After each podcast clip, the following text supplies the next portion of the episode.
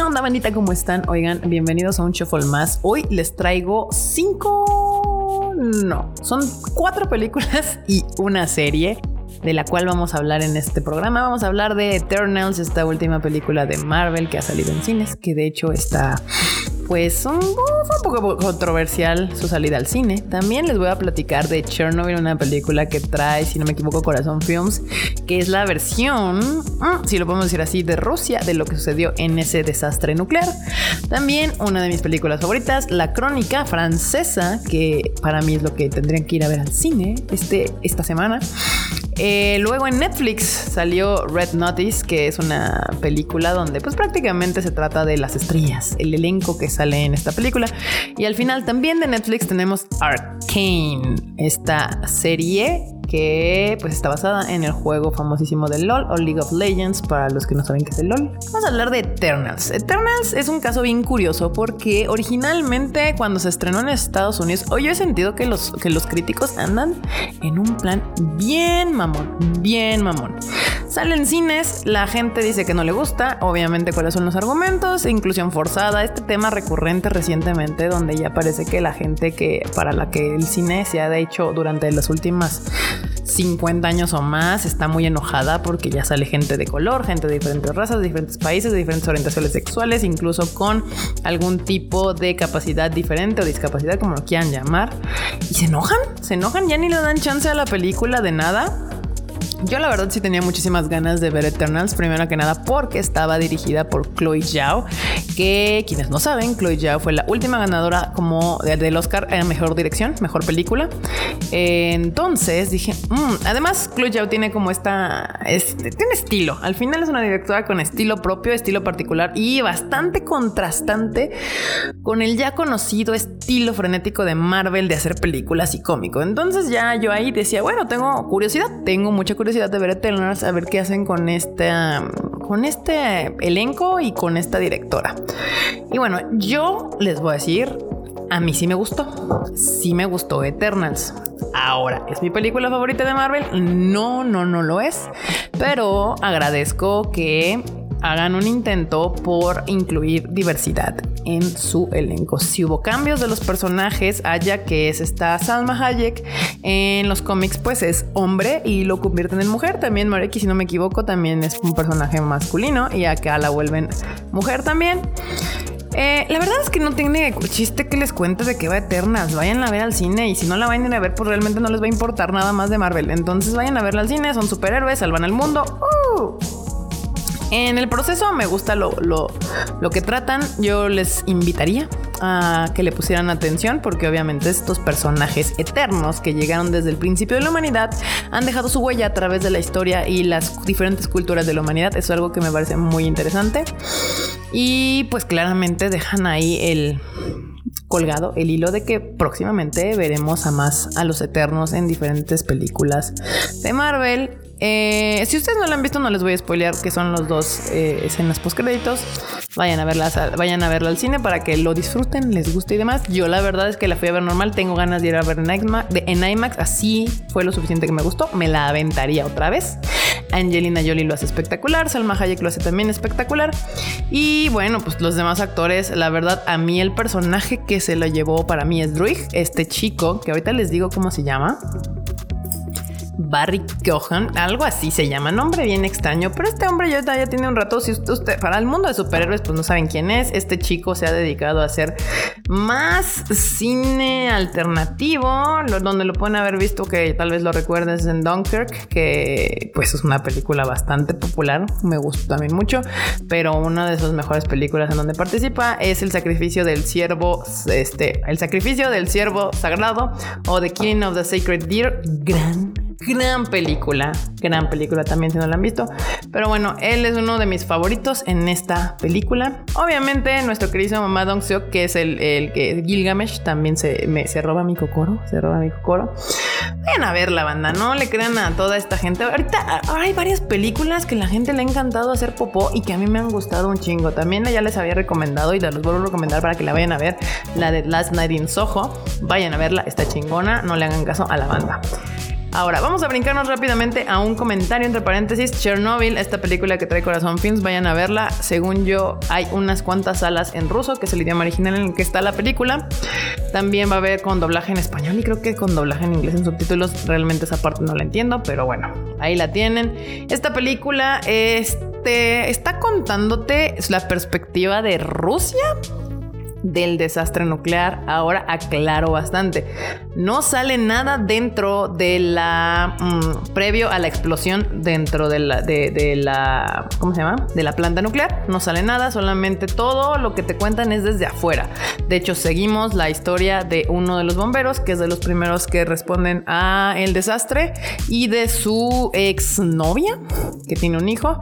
Y entonces ellos son, son los conductores de esta, de esta historia y y, eh, obviamente lo más interno de la explosión lo a ver con el bombero porque es uno de los primeros en llegar cuando explota la planta nuclear y pues todo lo que sucede con los bomberos, los, la, evacuación de la, de la, ciudad de Pripyat eh, y este asunto.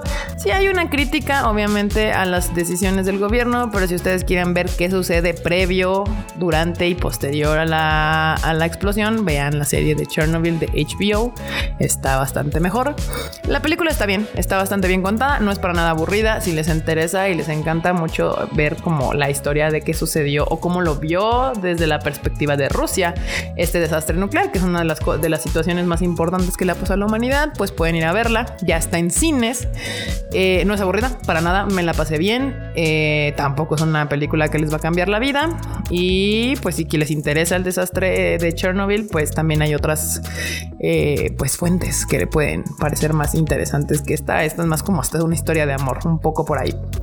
Pero pues ahí está, se las dejo ahí para que quien les llame la atención la pueden ir a ver porque luego a, veces uno no se entera que hay en el cine. No, no, sabe, no sabemos, uno sabe que nada más está Eternals en el cine y ya. Pero bueno, ahora, mi recomendación cinéfila de la semana, la que creo que tienen que ir a ver al cine, es La Crónica Francesa o The French Dispatch de Wes Anderson. Wes Anderson, eh, yo no lo sabía, pero poco a poco se ha vuelto uno de mis directores de cine favoritos, porque hace algunos años, eh, en mi constante búsqueda de cine y de ver cosas nuevas y demás, me topé con una película que nadie le había hecho mucho caso en la vida, que se llamaba, eh, bueno, que se llama, no se llamaba porque todavía existe, se llama Moonrise Kingdom. Esta película me pareció sumamente interesante y, diferente en su estilo, sobre todo porque aparte tenía actores pues bastante reconocidos como Bill Murray, Edward Norton. Eh, bueno, Tilda Swinton y, demás que de hecho varios de ellos salen de French Dispatch. Este eh, es una película que les recomiendo que vean, es muy infantil, es infantil, no sé. Ahí fue cuando yo dije, este señor tiene una estética bastante particular. De ahí me tocó ver El Gran Hotel Budapest, otra película que me, que me fascina, El Fantástico eh, Señor Zorro y también Isla de Perros. Si se dan cuenta, Wes Anderson también hace cine con animación en stop motion. Y déjenme les digo, yo siempre he pensado cuando veo las películas de Wes Anderson, siento que no importa si tiene actores, o sea, si tiene gente actuando, personas, él cuando empieza a pensar en sus escenas, en cómo va a, montar todo, porque el cine de Wes Anderson es mil por ciento visual. Eh, siento que lo hace como si fuera a hacer stop motion todo. O sea, cuando ustedes ven una película de este señor y sobre todo en French Dispatch, se dan cuenta que el escenario se mueve, es teatral, es, yo, creo que es más como él, él piensa como si estuviera en una animación, si estuviera animando en stop motion todo, nada más que en vez de eso pone a sus actores. ¿De qué va la crónica francesa? Prácticamente es una historia, bueno, de hecho son tres, no, cuatro historias que van unidas eh, por una editorial en un pueblo de Francia, donde el director es el que, pues al principio te dicen que muere y te van contando cómo él defendía a cada uno de sus escritores y cada uno de sus escritores nos cuenta una historia diferente de arte, de, de comida, entre comillas, porque de hecho la historia es bastante policíaca y también nos cuentan la historia de este, ay, se me olvidó la del medio. Ah, sí, la de Timothy Chalamet, que es pues de una revolución, de una juventud revolucionaria. Esta película toca bastantes temas. Mi favorito en particular fue la primera historia donde nos cuentan como un ex, no, un convicto porque el artista está preso, crea arte y cómo está muy divertida toda esta sátira y alegoría alrededor del mundo del arte. También cómo es posible que alguien pueda crear arte dentro de este lugar, pues como una prisión. Tilda Swinton se, me, fascina en toda esta secuencia. Eh, es que, banda, vayan a verla. Vayan a verla. Yo se los pido, se los imploro. Denle chance, por favor, a otro cine que no sea el de superhéroes o el de esta constante repetición de franquicias. O sea, ya viene Ghostbusters, que es otra vez volvernos a traer a una franquicia que ya es famosa. Y obviamente todos ya están más que así arañando las paredes por ver Spider-Man Homecoming o algo así. No, no, no, que viene en diciembre la que todo el mundo quiere saber si van a estar todos los Spider-Mans de las versiones anteriores. Pero hay tanto cine tan chingón ahorita ahí puesto en las salas y no la están yendo a ver. Banda, neta, denme chance a este cine. Estas son las películas que vale la pena ver en cine. Es una expresión 100% cinematográfica. El lenguaje que maneja Wes, que maneja, que maneja Wes Anderson es diferente. Me gusta que tiene su propio estilo. Me gusta que tiene cosas que decir. Me gusta que no te las dice de la manera más convencional. Me gusta que usa la, un lenguaje visual aparte de, obviamente, los diálogos. Que pongan la atención porque hay un montón de diálogos que son increíbles porque son una crítica, son una farsa, son una sátira de muchos temas pongan la atención, se van a divertir, es divertida la película, tiene un gran ritmo, va bastante rápido, nada más que a veces la gente si no ve ya putazos en la pantalla grande o superhéroes volando, se me aburre y eso me parece bastante triste. Vayan a ver la crónica francesa. Creo que esta es de esas películas que se hacen para verse en cine. Y si no conocen el cine de Wes Anderson, véanse más películas de este señor. La verdad es que valen mucho la pena. Él es uno de estos representantes que yo les digo, güey, es que neta sus películas, eh, esto es cine. Esto, banda, es cine en su más pura expresión. Efectos prácticos, actuación, diálogo, luz, color, formas. Esto es cine. Claro que no me voy a hacer la mamona porque sí, a mí también me encanta ir al cine a ver Guardianes de la Galaxia y divertirme y reírme y todo eso, pero ahí sí hay para todos los momentos, ¿no? Entonces denle chance. Hay varias películas que estos últimos dos meses han pasado completamente desapercibidas y son bastantes joyitas del cine. También una película que perdimos ahí fue la de eh, El último duelo, que me duele hablando de, sin, sin chiste, este, que nadie la fue a ver al cine. Muchas de estas películas también tengo que aclarar eh, son de lo que antes era Fox, ahora es Searchlight, no sé qué, estudio, que es la parte que compró Disney y le cambió el nombre, ya no es Fox.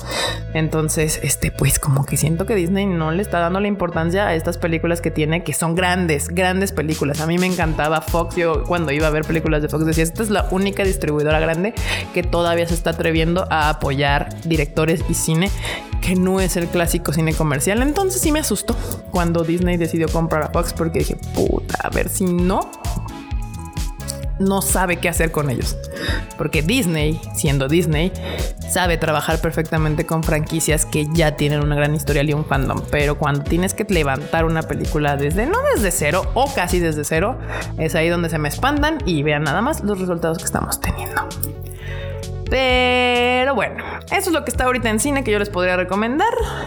Eh, Ahora pasemos a la plataforma de Netflix, que sí hay una plataforma que como le ha estado fregando y ha estado saque y saque y saque y saque cosas, ha sido Netflix, así que vamos a hablar de sus dos grandes estrenos de esta semana pasada. Uno de ellos es la película Red Notice. ¿Por qué es importante este estreno? Pues porque tiene a tres de los headliners del cine mundial actual, pero vamos a decir la neta, o sea, del cine de burla, de risa, de comedia de agasajo, de, de pasar de las palomitas y reírte un buen rato. No hay que pensarle mucho en sus películas. Ya estamos hablando de Ryan Reynolds, La Roca y Gal Gadot, la hermosísima Gal Gadot. La película es mala. Les da así, upfront, la película es mala. No tiene mucha ciencia, Si le pones atención desde el minuto 3, 4, sabes para dónde va. Pero me divertí, me divertí porque no esperaba gran cosa. O sea, yo me senté en mi sillón, agarré una cobija y, un cafecito y me puse a ver la película y para eso es. Esta es una película de Netflix. Hace algunos años, antes de que existieran los servicios de streaming, había una categoría de película que le llamábamos película de Hallmark. Hallmark era un canal de cable en el que había películas genéricas intercambiables donde el chiste era el burdo intento de hacerte llorar. Y así eran, y ya sabías a qué ibas. Y entonces esta película es una película para streaming, es una película para que la pongas cuando estás en tu casa aburrido, no sabes qué hacer, o es un domingo y no quieres pensar y lo único que quieres es la risa fácil y, así. Esta es la película que yo les recomiendo que vean, Red Notice. Seguramente va a haber otra porque dejan el final abierto una segunda temporada y dado el éxito que tuvo esta película, claramente van a hacer otra. Es una película cara, costó 200 millones de dólares que claramente se fueron en el pago a los tres protagonistas porque no veo en dónde más se podrían haber gastado tanto pinche dinero. Entonces, pues nada, o sea, yo, yo, creo que Netflix ya sabía, ellos, los actores también ya sabían para dónde iba este asunto y les funcionó. Así que pues ahí está. Por otro lado, una cosa que estrenó Netflix que sí está chida y que sí deberían de ver es Arcane. Esta serie, porque es una serie basada en el juego de League of Legends. Yo no soy fan de League of Legends, no he jugado League of Legends. Si quieren saber cosas de League of Legends, vayan y pregunten al señorito Q. Él sí es fan y él ha jugado bastante. Creo que es bronza, pero no, la verdad es que no sé. Pero bueno, hablando de Arkane, ¿cuál es la noticia de hoy? Justamente que ya es la serie de Netflix más vista. Ya le ganó Squid Game, a Squid Game o El juego del calamar, que me le pusieron aquí en español. Esta serie coreana que pues fue un hit, que nadie esperaba que fuera un hit, hasta el mismo Netflix que se sorprendió. Pues ahora resulta que Arkane, esta serie animada, es la que está más, bueno, es la serie más vista de Netflix. Ahora, en el, fin de semana de estreno, que fue este fin de semana que acaba de pasar, justamente nos eh, pues pudimos ver tres capítulos. Sí vi que le metió varito Netflix porque mandó a muchos influencers a la premier en eh, Los Ángeles, California. Y pues estuvo promocionando bastante. Ahora van a sacar tres películas, tres, tres capítulos cada fin de semana. Eh, y ahorita les voy a decir cuántos van a salir. Bueno, sale el otro. Creo que es aquí, aquí está, miren. Ahorita les digo, ahorita les digo. Ya está, miren. Ya están seis capítulos. Seis capítulos duran aproximadamente 40 minutos cada uno, van a ser nueve y los últimos tres salen el 20 de noviembre, o sea, hasta el siguiente fin de semana. Vean la banda, yo vi los primeros tres, me parece que está bastante cool, la animación está chida, me gusta el estilo que están usando y si son fans de League of, uh, League of Legends les va a encantar muchísimo más. Creo que está bien hecha en este sentido. La gente que es fan me dice, es que está chida porque tú vas viendo toda la serie y vas diciendo, este güey es tal, este güey es tal, este hace así, este hace así. Si la ven como yo, que no tengo ni maldita idea de LOL y de League of Legends, bueno, una muy básica. Pues la verdad es que está chida, está bien construida, están bien los personajes, la animación está cool, entonces denle un chance está en Netflix para que la puedan ver ahí. Y no se van a decepcionar. Yo creo que se la van a pasar bastante, bastante bien. Ay, se me olvidaba que también este fin de semana vi Dear Evan Hansen. Qué cosa tan mala, qué cosa tan mala. Yo soy fan de los musicales. Se los voy a decir rápido. La neta, no la vayan a ver. O sea, el, tema, está chido. Trata sobre la depresión, el suicidio, la salud mental. Pues que neta, nuestro protagonista es un manipulador horrendo y, y, no, no, no me gustó. Siento que las canciones sí están bien metidas al calzador. Solamente hay una parte donde, donde sí me hizo llorar porque no me gusta cuando me, manipulan burdamente. Yo soy la más chillona. Yo les he dicho a los que siguen este shuffle o nos han visto en el TDM, yo soy la más chillona. O sea, con Violet Evergarden yo chillaba cada pinche capítulo. Pero no me gusta cuando se nota que la intención burda es hacerte llorar, hacerte sentir mal y así. Entonces, pues no, la verdad no está chida, no me gustó. No, no, no, no la vayan a ver, ahórrensela, por favor, ahórrensela. Mejor vayan a ver la crónica francesa, esa sí vale bastante, bastante la pena. Y ya por último, antes de irnos, también la semana pasada fui a ver Espíritus Oscuros. otra que no vayan a ver. La neta no vale la pena. Espérense a que llegue algún servicio de streaming. Está no, no, yo no concibo. Para mí, el peor pecado que puede cometer una película de terror es ser aburrida. Y esta película es aburrida. Así que Espíritus Oscuros tampoco se las recomiendo. Y bueno, bandita, con eso terminamos este bonito chufle para que platiquemos un rato la próxima semana. Mañana tengo que ir a ver, si no me equivoco, Titane, que va a traer Cine Caníbal. Cine Caníbal va a traer tres películas que tengo muchas ganas de ver, que son como de pues, cine de terror en sus diversos géneros que tiene el cine de terror. Una es Medium, The Medium, que es tailandesa. Luego Lamp, que pues es como escocesa o, sueca o algo así. No sé, tendré que investigar. Ya les voy a decir cuando, cuando hablemos de esa película. Y Titane, que ha sido, fue muy hablada en el Festival de Cannes y en diferentes festivales que pasó antes de llegar a cines. Mañana la voy a ver y pues les contaré qué tal está. Pongan la atención allá a Cine Caníbal, trae buen cine, me gusta mucho siempre lo que traen. Y bueno, manita, muchísimas gracias por vernos. Ah, sí es cierto. Estén pendientes porque viene una serie que sí me gusta que se llama Hellbound. Bueno, no me gusta, no sé, no la he visto, pero ya anunciaron Hellbound. Hellbound es una serie coreana que es del mismo director que hizo Train to Busan. De ahí la expectativa con esta película. Así que en cuanto la pueda ver, les digo si está chida o no está chida. Pero bueno, manita, muchísimas gracias por escucharme el día de hoy. Ya saben que tenemos nuestros podcasts de anime con Mr. Freud en Anime el Diván, que le está yendo muy bien al podcast, por cierto el de videojuegos con Q y Marmota haciendo el Rage Quit y también nuestro queridísimo Crisantemo, Chris, eh, hace su bonito podcast de tecnología llamado Bits and Bytes. Y cada miércoles 8.30 pm nos vemos en el live del Tadaima Live, hablando de todas las noticias del anime, mundo geek y de Japón. Ya saben que nos pueden seguir aquí en Spotify, en nuestro YouTube, en Apple Podcast o en Google Podcast. Yo soy Kika, nos estamos viendo en las siguientes, es viendo, viendo la costumbre. Nos estamos escuchando la siguiente semana. Ah, en el shuffle mis redes sociales son Kika MX-bajo para por si quieren seguirme ahí. Ahí. Ay, por cierto, así rápidamente, eh, todavía está la Nations en Aristóteles 123 en Polanco.